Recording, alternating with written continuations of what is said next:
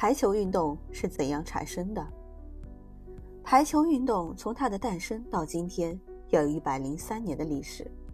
当时在美国盛行美式足球、篮球和网球。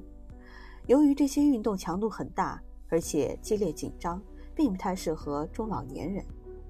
美国好利诺城基督教青年会干事威廉·摩根不时琢磨如何使中老年人也能有更多的锻炼项目。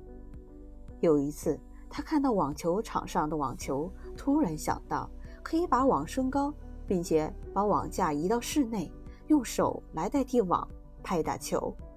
但是用什么球呢？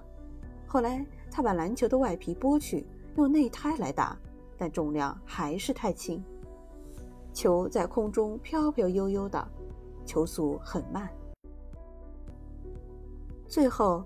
他和斯宝丁体育用品公司的老板商量定做一个球，这是历史上第一支排球。以后随着运动的不断开展，参加者越来越多，并逐步定制、修改和完善了比赛规则。